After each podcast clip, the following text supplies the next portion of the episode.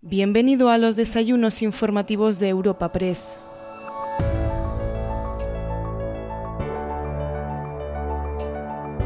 Te damos la bienvenida a una nueva entrega de los desayunos informativos de Europa Press gracias al patrocinio de Altadis, Cepsa, Fujitsu, Ibercaja, KPMG, Telefónica y Veolia. La protagonista del encuentro que hoy te ofrecemos es la ministra de Inclusión, Seguridad Social y Migraciones, Elma Saiz Delgado.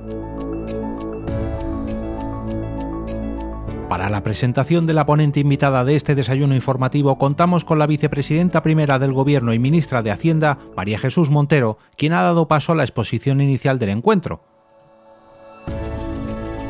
Tras dicha intervención, escucharemos la charla con el director de Europa Press, Javier García, quien ha trasladado algunas preguntas de los asistentes al encuentro a la ministra de Inclusión, Seguridad Social y Migraciones, El Masai. En primer lugar, escuchamos la apertura del encuentro y bienvenida a todos los invitados a esta cita de la mano del presidente ejecutivo de Europa Press, Asís Martín de Gaviedes.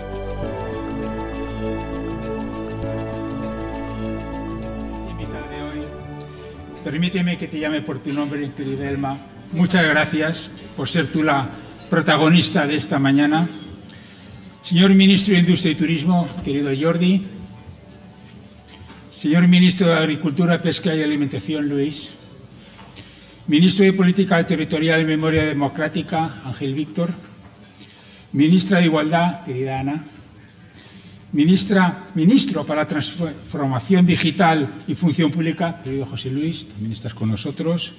Delegado del Gobierno, Paco. Secretario de Organización, querido Santi. Secretaria General Regional, Concha secretarios de Estado y secretario de Estado, aquí me vais a permitir que no os cita a todos porque sois muchos los que estáis en la sala, director general de la Guardia Civil, diputados, senadores, embajadores, también muy numerosos, autoridades, queridas amigas y queridos amigos. Y bienvenidos todos y todas a los desayunos informativos de Europa Press. Créeme, querida ministra, que me habría encantado ser yo quien te presentara, pero es que en la sala hay alguien mucho más importante que yo la vicepresidenta primera de nuestro gobierno, que será quien te presente. Por favor, querida vicepresidenta.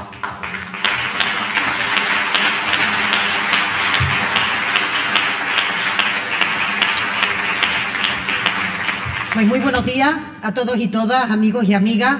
Como siempre, agradecer que entre todos hayamos podido sacar un ratito de la agenda de esta mañana, ni más ni menos que para escuchar a una mujer que cuando termine esta charla tendrán ustedes, yo creo que el criterio que todo el mundo que se aproxima a su conocimiento tenemos.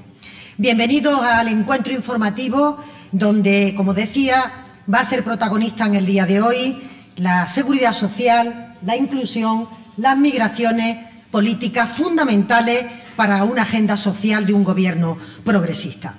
Van a comprobar ustedes en propia persona que Elma es una mujer con una vitalidad desbordante, que destila pasión, entusiasmo en todo lo que hace, en todas las tareas que se le puedan asignar.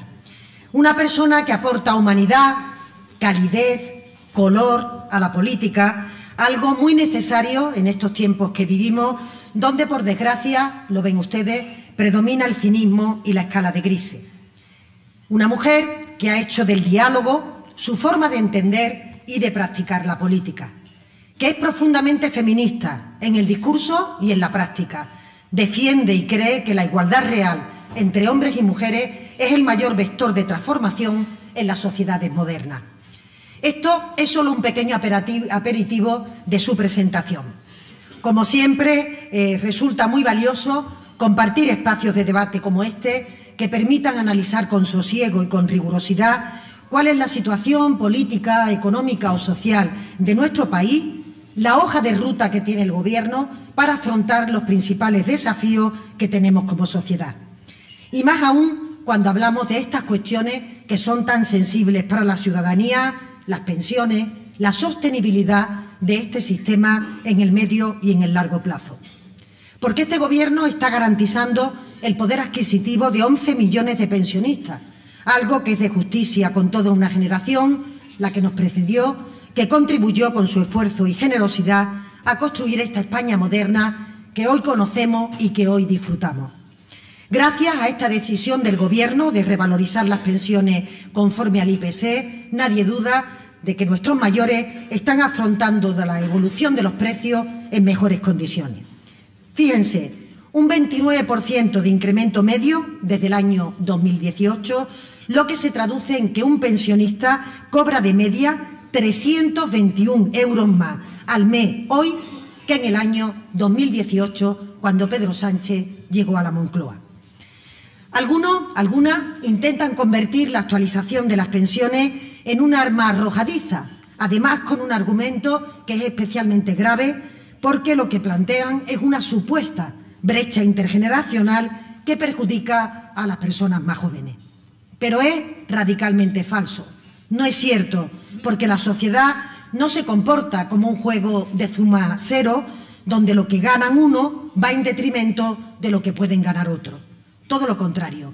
Además de que queremos velar por este presente de los pensionistas, lo que estamos haciendo es justamente asegurar la sostenibilidad y la viabilidad del sistema de seguridad social para el futuro. Precisamente para que las siguientes generaciones tengan pensiones dignas, partiendo de las recomendaciones del Pacto de Toledo, pero sobre todo ganando suficiencia, reforzando equidad y garantizando la sostenibilidad. La ministra, sin duda, va a exponer en su intervención todo el intenso trabajo que estamos haciendo para fortalecer este sistema. Yo simplemente le apunto tres variables que son botón de muestra. Recuperación del fondo de reserva. Asunción por parte del Estado de los denominados gastos impropios. Y reducción progresiva del déficit. Yo creo que son tres parámetros que permiten poner en su justa situación en qué momento nos encontramos en relación con el sistema de pensiones. Probablemente el Partido Popular, que adopta decisiones incomprensibles, como que en el día de ayer eh, vote una senda de reducción del déficit que perjudica claramente a las organizaciones territoriales, se mantiene en una posición obstruccionista en la que es imposible hablar de algo, o lo que es lo mismo, donde no quiere hablar absolutamente de nada, aunque las materias puedan ser objeto de pacto, objeto de acuerdo y, sobre todo, sería muy conveniente que pudieran estar consensuadas entre los grandes partidos políticos en este país.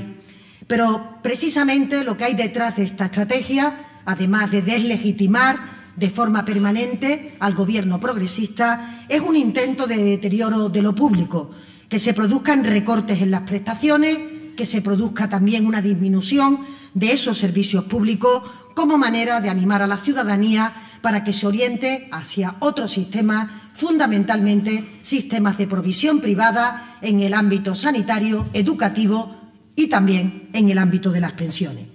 Por eso, en este Ministerio hay diferentes materias que permanentemente planean sobre, sobre la atmósfera del propio Ministerio. Primero, cómo podemos combatir mejor lo que hoy son las desigualdades que afrontan las sociedades modernas.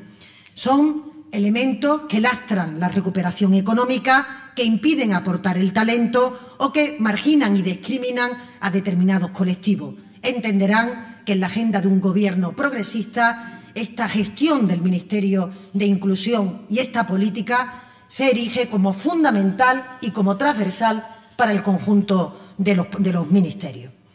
La mejor fórmula para atajar esas desigualdades es impulsar esa justicia social a través de políticas predistributivas y redistributivas, como viene haciendo y practicando el Gobierno en estos años.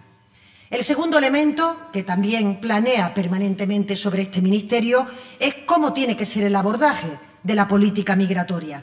Una cuestión que hay que afrontar desde eh, la dignidad de las personas que llegan y de todo ser humano que llega a alguna frontera o que llega a nuestro país, pero haciéndolo de forma eficaz, de forma ordenada y, por supuesto, solidaria, de manera que gana fuerza cooperación internacional en el ámbito europeo y también con otras zonas del planeta. Estos son los elementos fundamentales que estoy convencida que Elma nos va, nos va a contar. Y termino diciendo que van a poder comprobar que la ministra es una mujer clara, sencilla, directa. Se autodefine como una mujer normal. Pero como decía Murakami, lo que nos hace personas normales es saber que no somos normales. Y el Masán es tan sencillamente normal que es extraordinaria. Porque en día de hoy dedicarse a la política para dignificarla, asumir un compromiso con los demás, con el servicio público y hacerlo desde la honestidad y desde el rigor merece ser reconocido.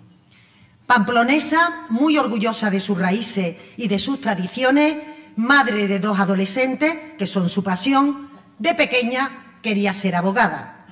Por ello, cursó la carrera de Derecho, en máster universitario en asesoría fiscal por la Universidad de Navarra. Su trayectoria profesional se inició en la actividad privada, pero en 2003 fue elegida parlamentaria foral de Navarra y a partir de ahí ha ido desempeñando diferentes responsabilidades públicas en las administraciones local, regional y nacional.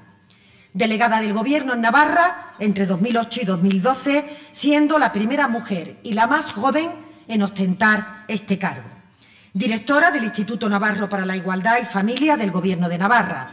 Consejera de Economía y Hacienda y portavoz del Gobierno de Navarra desde 2019 hasta abril de 2023. Ha logrado sacar adelante cuatro presupuestos autonómicos en una situación de minoría parlamentaria, lo que habla mucho y bien de su capacidad negociadora. Por cierto, que doy fe de ella, de esa capacidad, cuando hemos tenido que acordar la actualización de la ley del convenio económico entre Navarra y el Estado. Duras negociaciones, siempre. Se presentó a las elecciones municipales de mayo como candidata socialista al Ayuntamiento de Pamplona, resultando elegida concejal. Desde noviembre de este año es ministra de Inclusión, Seguridad Social y Migraciones.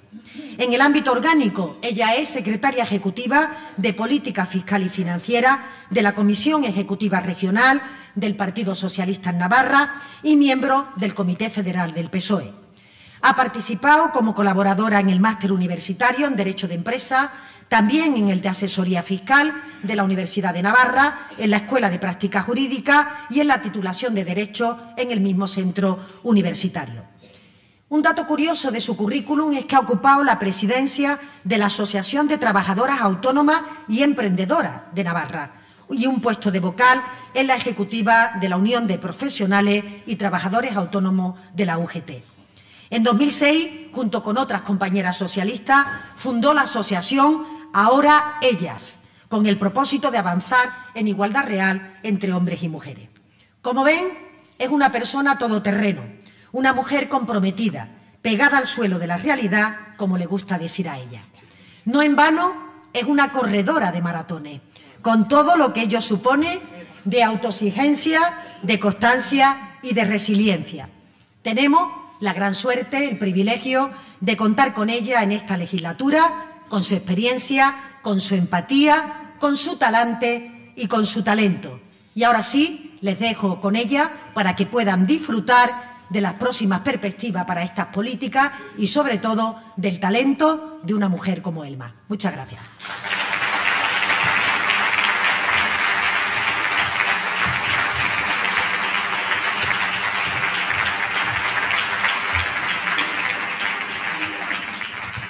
Bueno, pues ya estaría, ¿no? Yo creo que ya no sé si...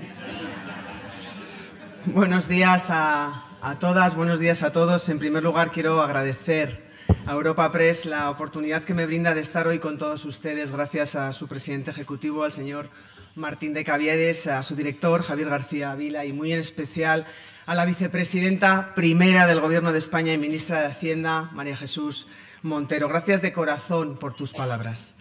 Me emociona que me presentes hoy aquí en estos desayunos, cuando yo he acudido tantas veces a los tuyos y a los de otros que hoy tengo el honor de llamar compañeros y compañeras eh, del gobierno y reconozco que estaba más relajada pues estando ahí sentada, ¿no? comiendo cruasanes. Como después de esta introducción va a tener lugar un coloquio donde podré contestar a todas las preguntas que el director me plantee, si no les importa, Querría darle a este espacio una vis más personal y contarles algunos episodios de mi vida para que me conozcan un poco mejor. Para mí, lo personal es político e inevitablemente estas vivencias son las que van a marcar mi trayectoria al frente del Ministerio de Inclusión, Seguridad Social y Migraciones. Mis padres son de Burgos, llevan más de 50 años en Navarra, así que ya son prácticamente navarros. Yo nací en Pamplona en 1975 y allí he desarrollado mi carrera personal y eh, profesional. Navarra está encadenada a todo lo que soy, todo lo que he vivido y ha conformado mis ideales políticos y mis valores. Y yo sé bien que de haber nacido en otro lugar, hoy no estaría hablándoles desde aquí. Por tanto, estudié Derecho en la Universidad de Navarra y allí mismo cursé el máster de asesoría fiscal. Después fundé mi propia empresa junto a mi socia, donde llegamos a tener una pyme Navarra, donde llegamos a tener más de 10 mujeres en plantilla, bueno, hoy siguen trabajando, todas mujeres, por cierto. Puedo decir que entré tarde en política, si entendemos política como militancia de partido, pero yo entiendo la política desde muchos prismas, como una vocación de servicio y ayuda que lejos de ser desinteresada redunda en un mayor beneficio social y económico para todos y para todas. Por eso descubrí la política dando asesoramiento, prestando asesoramiento gratuito de asesoría a autónomos y autónomas en la UGT, en la UPTA, allí en Pamplona.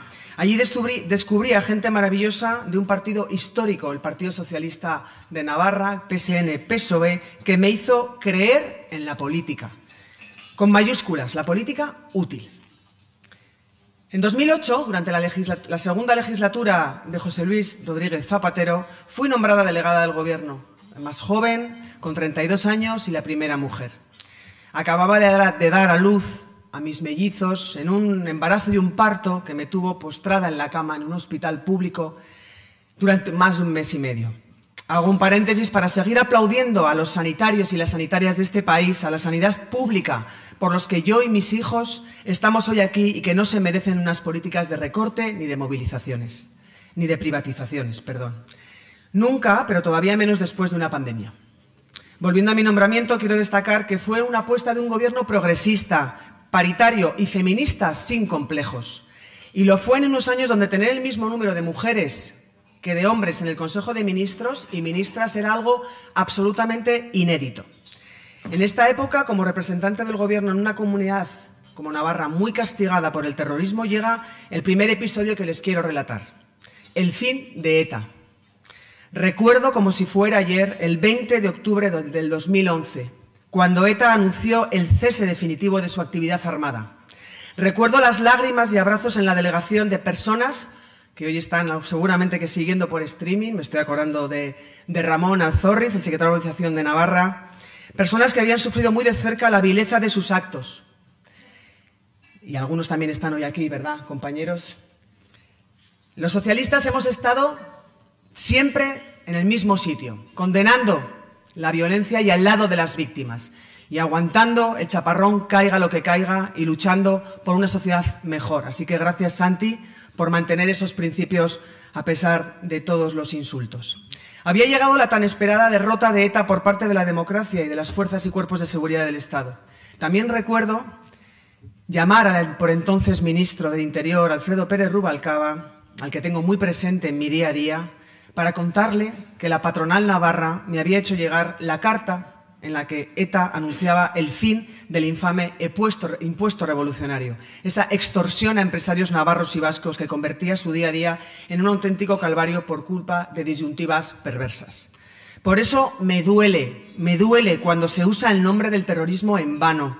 Por desgracia sabemos perfectamente en este país qué es terrorismo y qué no, y por suerte hace mucho que ETA ya no existe ni nos marca la agenda política. Ese es el primer episodio que quería contarles esta mañana.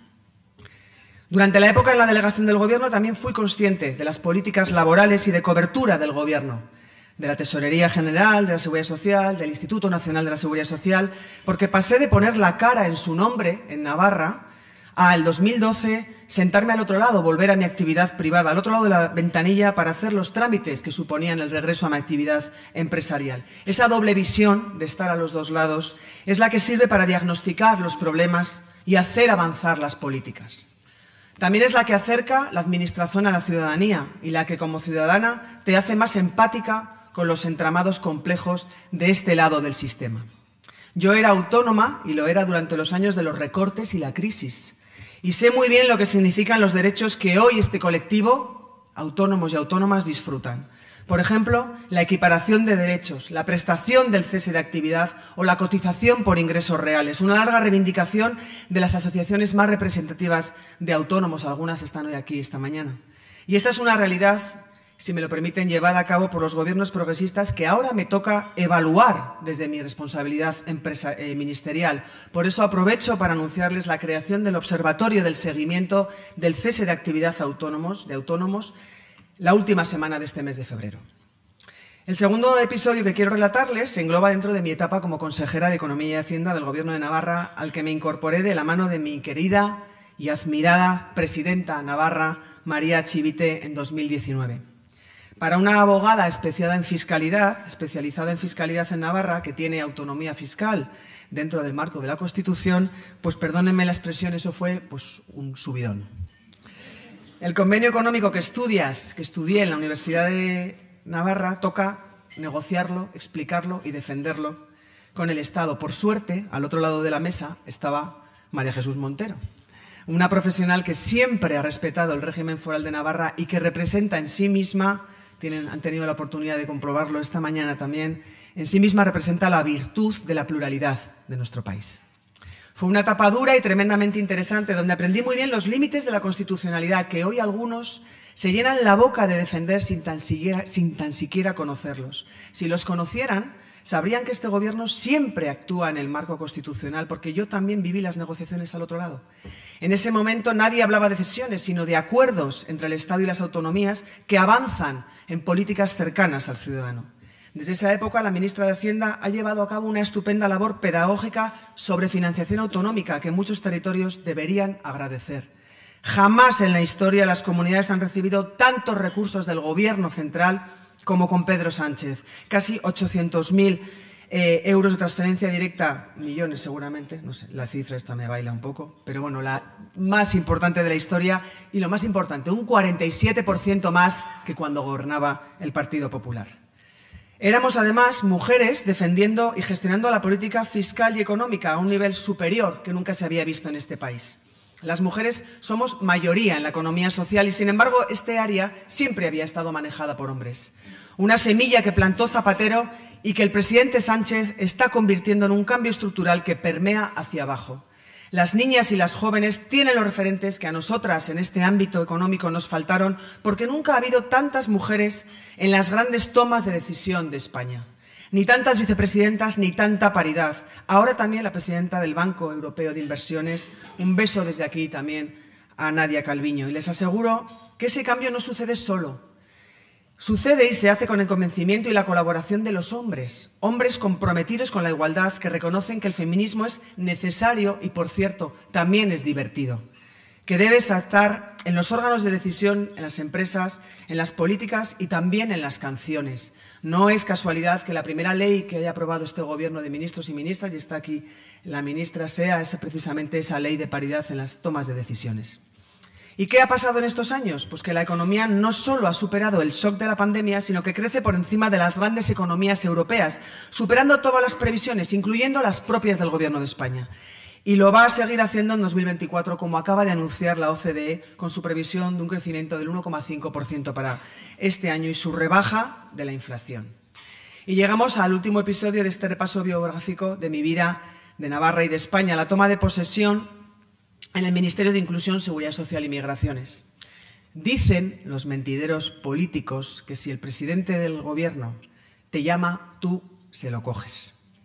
Da igual el día y la hora, lo que no te dicen es qué pasa si te llama en pleno concierto de Rafael. Y dirán, ¿cómo va a ser eso? Pues eh, que se lo digan a mi marido que estaba conmigo. Pedro Sánchez me llamó el 18 de noviembre mientras Rafael cantaba en el Navarra Arena de Pamplona Mi Gran Noche. Y en efecto, pues terminó siendo la mejor noche. Hasta ahí puedo leer. Espero que este breve sumario de una vida de 48 años les haya servido para saber un poco mejor quién soy. Si resumiera lo que les he contado en tres principios que me rigen, serían la igualdad efectiva entre hombres y mujeres, la convivencia y el diálogo económico y social.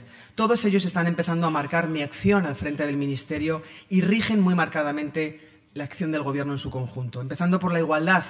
Justo este martes aprobamos en Consejo de Ministros y Ministras la subida del salario mínimo interprofesional a 1.134 euros, un incremento del 54% desde el 2018. Como saben, una, una medida que favorece en especial a las mujeres que acceden a empleos precarizados. Este es un buen camino, el único camino, el que nos ha llevado a que 2023 haya récord de afiliación de mujeres en seguridad social, casi un 47% del total, y lo que es más importante, en sectores de alto valor añadido, lo que ha hecho que las bases de cotización de las mujeres suban 2,8 puntos por encima de las bases de cotización de los hombres desde antes de la pandemia. Pero vamos a seguir por esta vía porque uno de mis objetivos es reducir, reducir la brecha de género. Aún queda un largo camino por recorrer, especialmente para los colectivos más vulnerables y que históricamente han contado con niveles inferiores de protección. El claro ejemplo son las empleadas de hogar, y digo empleadas porque fundamentalmente son mujeres. Con ellas nos comprometimos en la mesa de diálogo con los agentes sociales a seguir avanzando por este camino para seguir equiparando derechos en el ámbito de la seguridad social. A partir del año próximo tendrán el mismo tratamiento en sus lagunas de cotización que el resto de trabajadores. Y lo que nos empuja a conseguirlo es la gente, las historias con nombre y con rostro. El lunes conocí en el polígono sur de Sevilla, también llamado Las 3.000 Viviendas, a Alicia, una mujer de menos de 30 años y madre de un chaval de 14. Estudiaba en la Universidad Pablo de la Vide gracias a un programa de becas. Y me contó cómo le costaba compaginar la conciliación con el estudio. Sé que la esperanza de Alicia es, está en un buen empleo, con unas condiciones dignas, que en el futuro le dé acceso a una buena pensión. Y de nuevo, no se hace solo, se hace con convencimiento, con gobiernos progresistas que protegen la ley, que protegen por ley, perdón, el poder adquisitivo de, de los mayores de hoy y de los mayores del mañana. La igualdad también va a ser un foco de luz de mi gestión migratoria. La feminización de la migración se ha acentuado de tal forma en la última década que merecía un reconocimiento específico en España. La perspectiva de género y la protección de colectivos vulnerables son consustanciales a nuestro sistema de acogida y al programa de atención humanitaria, sobre todo de aquellas mujeres y niñas que han sido víctimas de la violencia machista, que por desgracia son numerosas. Pero también en el plano de la migración laboral, y en este punto quiero hacer mención a un programa que no sé si muchos de ustedes conocen, pero gracias al cual disfrutan de riquísimas fresas de temporada es el programa Guafira, con el que centenares de mujeres marroquíes no solo vienen en el marco de nuestra política de migración circular para ayudar en la recogida de la fresa y de los frutos rojos, sino que aquí se forman en emprendimiento y negocios para llevar ese conocimiento de vuelta a sus países. Las mujeres migrantes han pasado de ser imprescindibles para la sostenibilidad de nuestro mercado laboral y sistema de pensiones. Hay mucho camino por delante para que la igualdad, sobre todo salarial, se instaure, pero anuncio con esperanza que ya son el 43,9% de los afiliados extranjeros de los 2,7 millones de cotizantes que han nacido fuera de nuestro país, pero ayudan a sacar a nuestro país adelante. ¿Saben ustedes que este colectivo aporta el 10% de los ingresos de la seguridad social? Y eso me sirve para hablar del siguiente principio que quiero destacar, la convivencia. Nadie, y cuando digo nadie, es nadie, tiene que recibir odio, intolerancia y desprecio por cambiar de territorio, por buscar un futuro mejor. Máxime cuando es gente que huye de situaciones desesperadas y se lanzan al mar o se ponen en manos de mafias terroríficas solo porque por lo que implica no hacerlo les parece peor que el, resto que el riesgo de perder la vida. Desde este ministerio ponemos pie en pared con cualquier atisbo de discurso de odio y de proclama que vincule la migración con aspectos negativos como la inseguridad. Y para ello, aprovechando el altavoz que me concede una de las agencias de noticias más relevantes de nuestro país, quiero pedir la colaboración de los medios de comunicación. El otro día, por ejemplo, otra agencia desmontó un bulo que se había hecho fuerte en las redes sociales a través de su servicio de verificación. Decía que la mayoría de las personas beneficiarias del ingreso mínimo vital eran inmigrantes. Y el problema no era solo que es mentira, puesto que el 85% de los beneficiarios son españoles, sino la intención con la que se intentaba eh, difundir ese bulo y mentir a la ciudadanía y romper con la convivencia y generar enfrentamiento, e intoxicar. Por eso apelo a los periodistas y a las periodistas de este país a que informen con rigor, con fuentes solventes, a que usen ese cuarto poder en favor de la convivencia. Como decía al principio, vivimos un momento complejo a nivel político y social y para afrontarlo solo hay una fórmula, seguir trabajando desde la colaboración institucional en los retos. Y esto enlaza en el último de los valores que quería destacarles. El diálogo constante será la fórmula y la búsqueda de consensos, el eje vertebrador de nuestras acciones y relaciones para una colaboración eficaz y fructífera que redunde en beneficio de la ciudadanía y de toda la sociedad. Personalmente no concibo otra forma de interacción entre los diferentes niveles de la Administración que la lealtad institucional. Por mi parte, me comprometo a trabajar de la mano de ayuntamientos, de diputaciones y de gobiernos autonómicos, como me ha gustado trabajar siempre desde el otro lado. Me comprometo a promover la participación de las autoridades locales en la toma de decisiones. El camino recorrido con políticas tan importantes como el ingreso mínimo vital nos demuestra que la fortaleza de nuestro Estado autonómico solo redunda en un servicio más cercano y accesible. Gracias a la cogobernanza tenemos una red de centros de acogida por todo el territorio que es símbolo de convivencia y de solidaridad. Gracias a la cogobernanza tenemos oficinas de la Tesorería General y del Instituto Nacional de la Seguridad Social en cada municipio que no cerraron ni en pandemia. Gracias a la cogobernanza, los itinerarios de inclusión están siendo puestos de ejemplo en organismos como el Banco Mundial o el Departamento de Estado en Washington. Para ir terminando, decir que mi antecesor en la cartera, el ministro Escriba, no le veía, ministro, atento, llevó a cabo una reforma integral de pensiones que ha sido aplaudida por todo el mundo. Reaccionó en tiempo récord informa a la crisis de Canarias en 2020, haciendo de la necesidad virtud y convirtiendo a la red de acogida de España en una de las más ágiles y flexibles de Europa. Y también concibió una de las políticas más difíciles de sacar adelante y más evaluadas, y aún así hacerlo con éxito, el ingreso mínimo vital. Respeto enormemente esa labor ingente y al equipo que le acompañó para llevarlo a cabo. Mi trabajo consiste ahora en consolidarla, contarla y ponerlo en valor, en acercársela a las personas. Un compañero me dijo el otro día en Galicia una de las cosas más bonitas que me han dicho nunca. Que yo daba la apariencia de ser la ministra de la gente que te cruzas por la calle. Si es así, si se cruzan conmigo en algún momento por la calle, no duden en acercarse a preguntar, a saber, a expresarme las dudas que tengan. Mi mano estará siempre tendida. Muchas gracias. Muchas gracias, ministra. Muchas gracias. Le, agradezco de verdad eh, que nos haya que nos haya contado la anécdota del concierto de Rafael, porque estaba pensando... Era una anécdota. Sí, no, no, no, si no lo vamos a convertir en categoría, pero estaba pensando que si eso lo vemos en una película, diríamos que los guionistas han ido demasiado lejos, es decir, la realidad siempre supera la ficción. Ahora, ahora en serio, ministra, tenemos aproximadamente 35 minutos y muchísimos temas. Vamos a hablar obviamente de seguridad social, vamos a hablar también de migraciones. Usted ha hecho un discurso muy político, por tanto, no le sorprenderá que terminemos hablando de la situación política y sobre todo de la amnistía y de las consecuencias de la amnistía en unos días además en que nos visita la Comisión de Venecia. Pero antes, permítame, eh, que, para los que no somos expertos, ¿qué es exactamente el Observatorio de Seguimiento del Cese de Actividad de Autónomos y en qué va a mejorar la vida y la situación de los autónomos? Bueno, para empezar, el haber puesto en marcha el cese de actividad, que fue una reivindicación histórica, el cese de actividad de los trabajadores autónomos es una suerte de, paro, es el, paro de los autónomos. ¿no?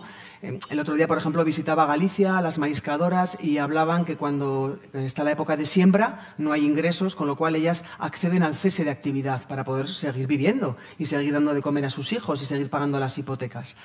Entonces, ya hay que poner en valor ya también que eso fue una, bueno, pues una la consecución de una reivindicación, ¿no? El que los autónomos pudieran cotizar, porque para poder tener coberturas hay que cotizar primero, evidentemente, como cualquier trabajador por cuenta ajena.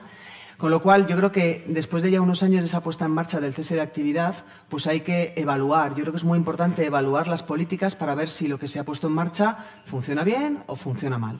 Y por eso, pues para mí es una muy buena noticia que ahora en ese observatorio del cese de actividad y siempre de la mano con el diálogo social, pues evaluemos eh, cuál es eh, el comportamiento. Pero bueno, sin ir más lejos, ese cese de actividad permitió a más de un millón de trabajadores autónomos en pandemia el tener ingresos el estar protegidos por la seguridad social. Y el año pasado, pues en torno a 14.000 eh, autónomos accedieron a ese cese de actividad cuando por avatares de la vida tienes que cerrar el, negocio o temporal o bueno o igual es un cese definitivo, pues puedes acceder a esa prestación. Siempre y cuando evidentemente haya una cotización. Es importante estar en el sistema es muy importante. Yo creo que se me entiende perfectamente. Sí, entendido perfectamente. Eh, ministro, antes de entrar en los temas más específicos de su, de su negociado, ya sé que está aquí el ministro Planas, pero tengo que preguntarle por la situación del campo y por las protestas. Hoy precisamente empiezan las protestas organizadas, entre comillas, por las, por las organizaciones, por las organizaciones agrarias. ¿Les preocupa el asunto? Es decir, yo creo que esto hace 10 días no estaba en la agenda, entonces ha, irrumpido con mucha fuerza en un momento además complicado. ¿Les preocupa la situación? Bueno, el campo ha estado en la agenda política del, gobierno que preside el presidente Sánchez y con, un ministro como el ministro Planas eh, desde hace muchísimo tiempo, desde siempre, diría yo, desde el inicio de, echar a andar. Y hay datos que lo, que lo corroboran. Primero, el diálogo y la escucha es constante a, las reivindicaciones del sector. Y no solamente quiero poner en valor la ley de la cadena alimentaria, que ayer mismo el presidente, el propio ministro, se ha comprometido a profundizar en su aplicación. Eh, eso fue un hito de la pasada legislatura, precisamente una reivindicación también del colectivo, con un importante paquete de ayudas, más de 4.000 eh, millones, con un eh, fuerte compromiso con esa trabajar en seguir avanzando en que esa PAC sea mucho más efectiva, pero sobre todo cómo se solucionan los problemas, que se escuchando las, reivindicaciones con un diálogo permanente y en mi caso, si permiten que me lo lleve a para que vean también que nosotros desde el punto de vista del Ministerio también eh, queremos trabajar y andar en ese, en ese diálogo. La semana que viene, el mismo 13 de, el martes 13, la semana que viene, hemos convocado a las organizaciones agrarias porque hay un problema de mano de obra y bueno, desde el punto de vista de la política migratoria, esa migración circular, como el ejemplo que he puesto en mi discurso, en las que vienen a ser las freseras en, en Huelva, pues creo que podamos encontrar también puntos de encuentro y por eso, bueno, pues eh, ya hay una reunión agendada. Está en la agenda política, pero no es de ahora, sino que es desde, bueno, pues un conjunto de medidas que se han ido poniendo en marcha. Muy interesante esto. falta mano de obra en el, campo. ¿Les van, van, a hacer alguna propuesta concreta a las organizaciones? Bueno, lo primero vamos a escuchar, que yo creo que es importante, ¿no? Que nos trasladen cuáles son sus... Pero evidentemente en los últimos 10 años se han perdido más de 100.000 empleos eh, en el campo y, bueno, pues, pues yo creo que hay que poner una coordinación del conjunto de acción del Gobierno bueno, pues al servicio de solucionar los problemas de este país y pues vamos a, vamos a escuchar y seguramente que encontraremos pues probablemente maneras de ahondar en esa migración circular, ordenada, regular, en la que estamos trabajando desde el Ministerio. Por terminar con este asunto, eh, la patronal siempre ha dicho que uno de los sectores más afectados por la subida del, del salario mínimo interprofesional es precisamente el del campo. ¿Han detectado alguna, algún aumento de paro en este sector precisamente por la, por la subida del SMI? ¿Es verdad que las organizaciones no están reivindicando nada relacionado con el SMI?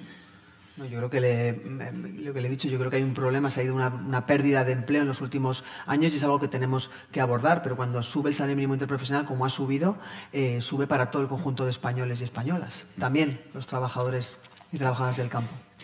Le voy a plantear dos, preguntas que me llegan de, compañeros. La primera la plantea Caridad eh, García López de, de, Onda Cero. Dice que qué planes tiene el Ministerio para agilizar los procesos de incapacidad temporal con la ayuda de las mutuas.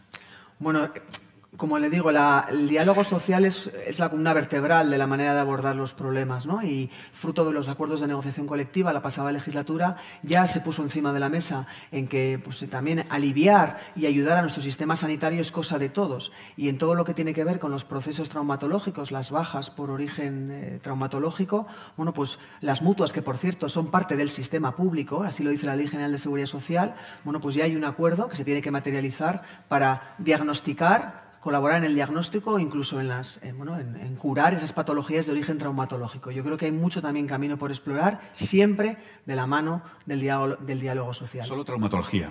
Por el momento el acuerdo se, se refiere a, a, ese origen. Pero como digo, las mutuas son parte, hay que hacer mucha pedagogía también con eso, son parte del sistema. Y todo lo que sea eh, ayudar a nuestro sistema sanitario, a nuestro sistema público de salud, pues ese será pues es una buena noticia. ¿Cuándo será ya operativo? Bueno, se está trabajando.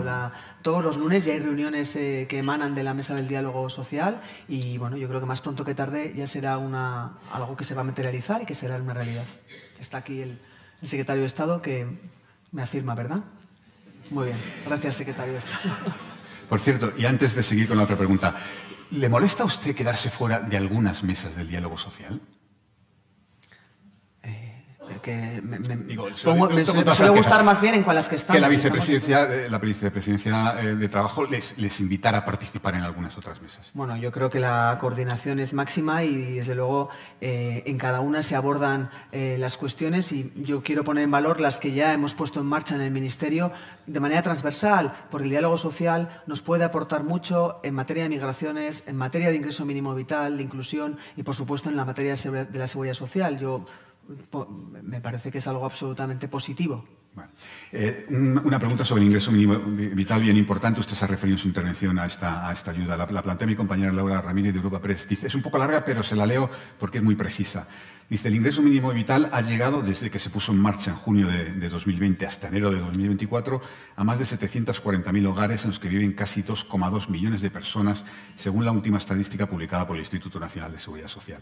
Y le pregunta, ¿cuántos hogares reciben la prestación en estos momentos, sin contar aquellos que, que hayan dejado de recibir la, ayuda? Es decir, lo que le pide, dice ella, es una foto fija del IMV.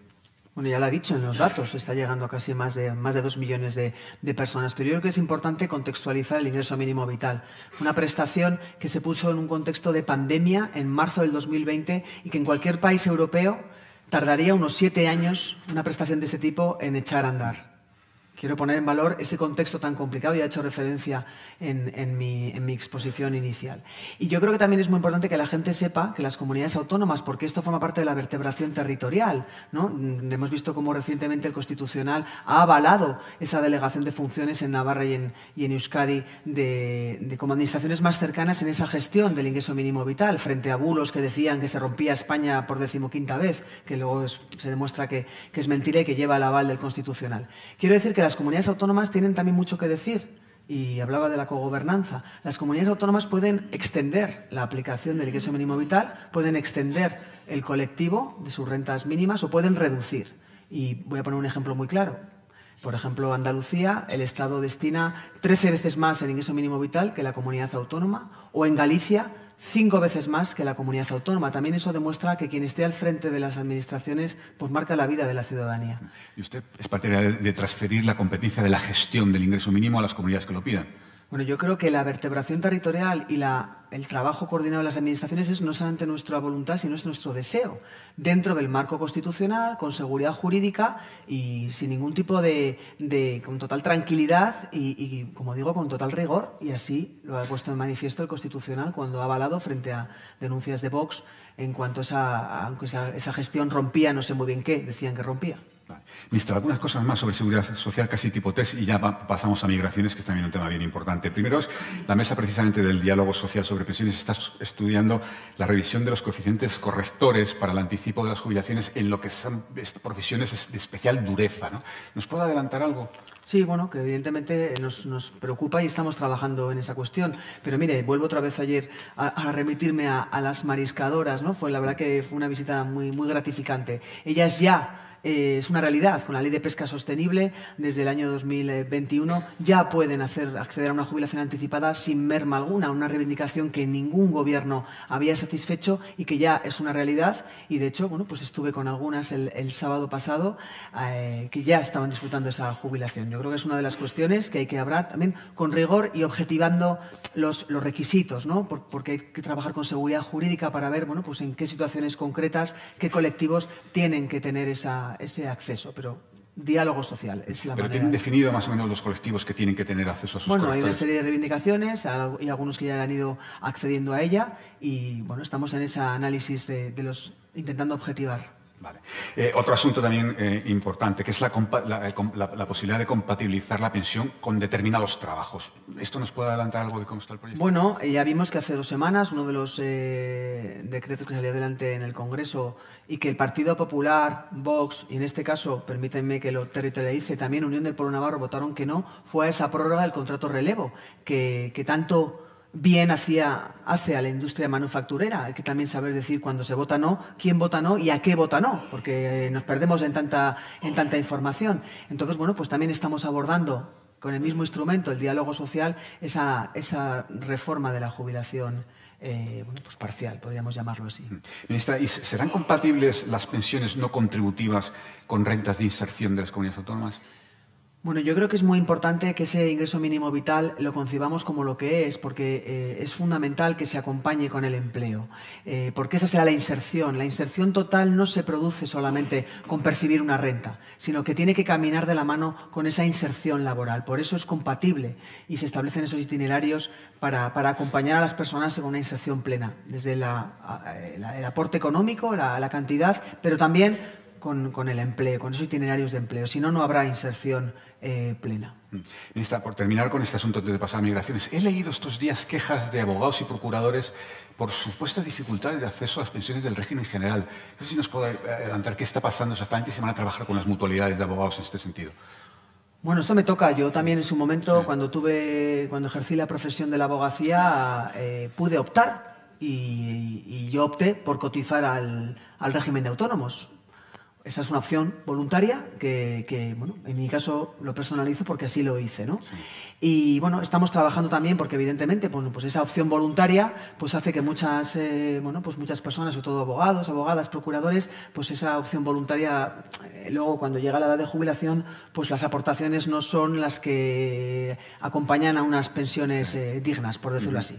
Estamos trabajando, estamos escuchando al colectivo y vamos a ver cómo podemos, bueno, pues abordar una problemática, pero bueno, poniendo también la cuestión como le he narrado como lo que, lo que es. ¿Tienen ya alguna idea o todavía no nos puedo adelantar nada? yo lo que tengo claro es que el sistema público es el que garantiza y es el sistema que, que, está fortalecido y esa es la garantía de las pensiones. Eso es lo que quiero poner en valor esta mañana y estamos escuchando al colectivo, como, otros. Ministra, vamos a tocar un tema bien importante, yo creo es evidente que es uno de los grandes asuntos en la agenda europea que es las migraciones. El año pasado se produjo un aumento del 82% en la llegada de, inmigrantes irregulares a España. ¿Qué esperan para este año? Porque desde luego el comienzo de año mm, no augura nada bueno, nada bueno, entiéndame, en, el sentido de que van a seguir incrementándose la llegada de, irregularidades.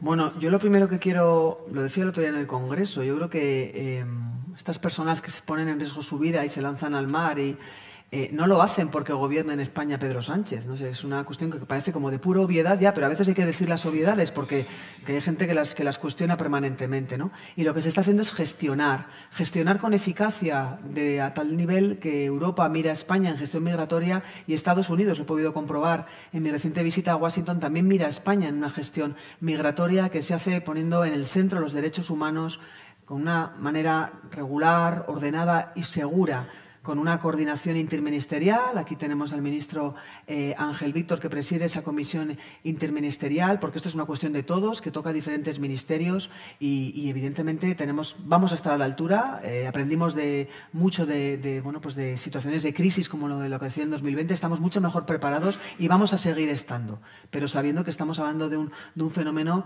que, de guerras, de, de desastres climáticos y, que vamos a gestionar poniendo en el centro los derechos humanos. Ha citado usted al ministro que fue presidente de Canarias. Canarias está sufriendo especialmente estas circunstancias. Usted ha visitado eh, en varias ocasiones. Ahora mismo los centros de acogida en Canarias están al 67% de su capacidad. ¿Qué previsión de evolución de ocupación tienen para los próximos meses? Estamos trabajando para que eso eh, bueno, siga una atención eficaz, el sistema es lo suficientemente flexible y ese es precisamente, bueno, indudablemente contamos, por ejemplo, en materia de recursos con los fondos Next Generation en cuanto a la construcción de más centros y bueno, pues con esa eh, altura de miras y con esa flexibilidad que hace que demos respuesta a este fenómeno, como una oportunidad y también buscando he hecho la referencia a la migración circular, ¿no? Como una oportunidad, como algo, bueno, pues que indudablemente en este, en nuestro país, bueno, pues supone eh, una oportunidad, porque no solamente hablamos de vulnerabilidad, sino también de empleabilidad. Y hay experiencias que tenemos que seguir ahondando y que, y que hay otros países que nos miran como una buena muestra de gestión migratoria eficaz. ¿Se van a acelerar los traslados a la península? Bueno, se está trabajando día y noche y desde aquí también quiero aprovechar para agradecer a, un sinfín de profesionales que trabajan día y noche para que esta gestión sea eh, eficaz y, que no se deje a nadie, que es lo que se está haciendo, sin atención. Por cierto, un paréntesis. ¿Sabe usted si el Papa va a visitar Canarias? Eh, pues eh, parece ser que eso se lo dijo a la vicepresidenta segunda, a la ministra Yolanda Díaz. No, no yo no he tenido, ocasión de hablar con el Papa. Pero le, gustaría que viniera que visitara al Papa Canarias. Cualquier, cualquier visita eh, en este país es bien recibida, yo no tengo ningún problema. Sobre, seguimos con, migraciones. ¿La habilitación de los cuarteles de, de Carabanchel, Alcalá de Henares y Cartagena va a seguir en el tiempo? Claro, le he dicho que esto se aborda de una manera eh, coordinada con todos los ministerios y el Ministerio de Defensa indudablemente es un gran aliado, permítame la expresión, del Ministerio de, las Migraciones, que es el que tengo el honor de dirigir. Eh, eso es una conjunción de, fuerzas, de, espacios, de recursos y, bueno, capitaneados por la, por la vicepresidenta eh, primera, que es la ministra de los Recursos públicos. Esto es una conjunción de fuerzas. Somos un único gobierno eh, con una voz y una gestión que es de manera coordinada entre todos los ministerios. Pero, ministra, eh, eh, específicamente en el caso de Alcalá de Henares, porque hace unas semanas se produjo una polémica bastante fuerte con denuncias de la Comunidad de Madrid sobre agresiones sexuales. ¿Cómo está la situación ahí? Mire, denuncias infundadas, infundadas. Es lo que apelaba antes. Yo creo que es muy importante eh, erradicar cualquier atisbo de vincular la migración a aspectos negativos, eh, desmontar bulos con, verificaciones como bueno, las que se producen, eh, menos de las que debería haber. Ojalá que hubiera más posibilidad de verificar y de desmontar bulos, pero ese va a ser una, un objetivo, ¿no? porque hay que desvincular cualquier atisbo de mensajes negativos. Tenemos diferentes instrumentos para, como el Overaxe, por ejemplo, el observatorio para, para cualquier atisbo de, xenofobia, bueno, pues erradicarlo, ¿no? Y es una labor también a la que apelo a la corresponsabilidad de toda la sociedad. Esto también es cosa de todos y de todas. Mm, sin duda. He, recogido el guante de lo que ha dicho sobre los medios de, comunicación, que es evidente que tenemos responsabilidad en el asunto, sin ninguna duda. Eh, en el caso de Barajas, ya sé que no es exactamente su competencia, que es más del Ministerio del Interior, pero al final es migración y es gente si me permite, tirada en los pasillos. ¿no? ¿Se podría hacer algo más? Bueno, se está haciendo. Se está haciendo, se están poniendo, eh, ya de hecho es una realidad y, se está haciendo. ¿eh? Pero ¿habría que, imponer visado de tránsito a todos los africanos? O... creo que, como digo, esto es una cuestión de, día a día, se están poniendo todos los recursos y me consta que, que, eso es lo que estamos haciendo, intentando anticiparnos a las situaciones y la situación geopolítica eh, mundial está sufriendo vaivenes todos los días todos los días, indudablemente de la mano del ministro de, eh, Exteriores, el ministro Álvarez, y de manera conjunta eh, intentamos anticiparnos y tener una visión absolutamente integral para, dar respuesta rápida, que es lo que se hace, y también, por supuesto, quiero poner en valor la labor de las, de organizaciones, que sin duda son una pieza fundamental en el sistema de, acogida. Precisamente de una organización, de una ONG, viene la siguiente pregunta, la plantea Andrés Conde, que es director general CEO de Save the Children en España. Le dice, en relación con la reforma del reglamento de extranjería, para mejorar los permisos de residencia y trabajo para personas migrantes. ¿Tiene el Ministerio pensada alguna modificación dirigida específicamente a evitar situaciones de irregularidad de niños y niñas? Y añade que en 2020 afectaba a 140.000 niños y niñas en España. ¿Qué plazos manejan desde su ministerio para realizar la reforma? Bueno, voy a ser muy claro. El reglamento de extranjería se va a modificar antes de seis meses. Ese es un compromiso que hemos alcanzado en la, en la conferencia eh, sectorial, que por cierto se va a celebrar otra con las comunidades autónomas eh, en el mes de marzo. Pero ya se ha modificado el reglamento de extranjería precisamente para proteger a esos menores no acompañados y, darles la posibilidad de acceder al sistema, a poder trabajar, a flexibilizar y a proteger y a tener que tengan esos derechos. Eso ya se produjo eh, en 2022, esa modificación del reglamento de extranjería, o 2021 creo que fue exactamente, pero lo vamos a volver a modificar con ese objetivo de, bueno, pues de, acompañar y ayudar en los procedimientos y aliviar cargas administrativas y facilitar dentro de los parámetros de esa migración regular, ordenada, segura, con los derechos humanos en el centro. Uno de los objetivos, tengo entendido, que es reducir las muchas figuras que hay ahora, ¿no? Bueno, hay que simplificar y vamos a trabajar y, como digo, será una realidad en los próximos seis meses. Bueno, ministra, eh, ¿en qué quedó la, la transferencia? No, perdón, que quiero ser muy preciso. La delegación de competencias en migración a Cataluña. Al final no sabemos muy bien en qué punto está. Permítame que se lo diga con, tanta, con esta franqueza. No, no, es que sí que sabemos en qué punto está. Pues cuéntenoslo. Sí, pues se lo cuento. Mire, eso fue un acuerdo entre partidos, eh, pero vamos, me he referido al ingreso mínimo vital. O sea, yo no sé por qué hacemos, eh, nos ponemos así como hiperbólicos, ¿no? Con cuestiones que son... No, no, no, no le digo a usted, solo faltaba. No, algunos, algunos eh, representantes políticos que, que, con total normalidad, el que parece que no conocen el estado de las autonomías, ni que no se han leído la Constitución, y que no, bueno, que no conocen que, que, por ejemplo, que una comunidad como Navarra, Euskadi, haga una delegación de funciones y, y trabaje en el ingreso mínimo vital, lo avala el Constitucional y es algo normal. Eso es hacer que la administración más cercana, que es la primera con la que el contacto ciudadano se produce, pues tenga, busquemos entre todos y todas la eficacia en la gestión. Eso fue un acuerdo entre partidos que tiene que desarrollarse con una ley orgánica, que tiene que hablarse, dialogarse, consensuarse en el Congreso de los Diputados y que, bueno, pues que se habla de una delegación de, funciones en el marco constitucional y que en modo alguno, eh, bueno, pues vulnera algo que lo recoge la Constitución. Es que nuestra Constitución tiene sin fin de referencias a la pluralidad y, a la, y, al Estado de las autonomías, que algunos parece que no conocen, no sé, que les llena la boca, pero que luego que luego, bueno, pues eso, pues, pues les pasa lo que les pasa, que el Constitucional les dice pues que, que no. Desde luego la propia Constitución dice que se tiene que regular con, con, ley orgánica, eso es evidente. Pero usted, que es la ministra de, de, las Migraciones, ¿usted cree que se pueden delegar todas las conferencias a una comunidad autónoma, da igual que sea Cataluña o cualquiera, todas las conferencias, entre otras cosas, porque, por ejemplo, está el control de fronteras? Pero que es, que, es que no estamos hablando de eso. Es que la fase de la autonomía, por ejemplo, es algo que se está trabajando también ya con, el, con Euskadi, que son eh, fases de los procesos donde lo que si buscamos es ser una administración eficaz y cercana al ciudadano en el marco de la Constitución, es algo que hay que tomarse con total normalidad y sosiego, no eh, lanzar mensajes que no, que no se ajustan a la realidad. Es una ley orgánica que se trabajará, se buscarán los consensos y saldrá adelante si sus señorías pues así lo estiman oportuno. Bueno. Ministra, vamos a dedicar los últimos minutos, cinco minutos, a hablar de la situación política. Usted se ha referido en su intervención, ya le, he dicho que ha hecho usted un, discurso muy político, por tanto no le sorprenderá que le haga preguntas políticas. Se ha referido usted en su intervención expresamente al fin de ETA. Y me plantea la compañera Noelia eh, Ontoria de Onda Madrid. Dice usted que ha vivido desde Navarra el terrorismo etarra, ¿cómo recibió la decisión de la Junta de Fiscales del Tribunal Supremo que, concluye, que concluyen que hay indicios para imputar por terrorismo al expresidente catalán Carles Puigdemont? Gracias. Bueno, yo creo que he sido muy clara en mi intervención. Yo creo que eh, ETA la derrotamos entre todos y todas. Eso fue una victoria de la democracia y que yo evoco en este caso al ministro Rubalcaba, ¿no? que queríamos que, se hiciera uso de la palabra y que, se hablara de las cuestiones que preocupan a los ciudadanos y que dejaran las bombas. Y eso fue una, consecución de todos. Yo no sé por qué hay permanentemente personas que están recordando a ETA, hablemos de lo que hablemos. Para mí, eh, ya lo he dicho, es que a mí me duele. O sea, a mí me duele cuando cuando recibimos esos insultos los socialistas, ¿no? Y bueno, aquí está eh, Santi, ahí está compañeros, Bernardo, eh, Javi de Navarra, ¿no?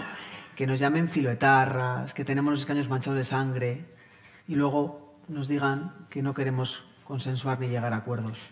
a mí me duele. Pero para ponerlo negro sobre blanco y facilitar el titular de los compañeros, ¿usted cree que los hechos juzgados en Tsunami Democrático... Vamos a buscar un titular. No son terrorismo. yo creo que los españoles sabemos qué es terrorismo y qué no es terrorismo. ¿Ese es un titular?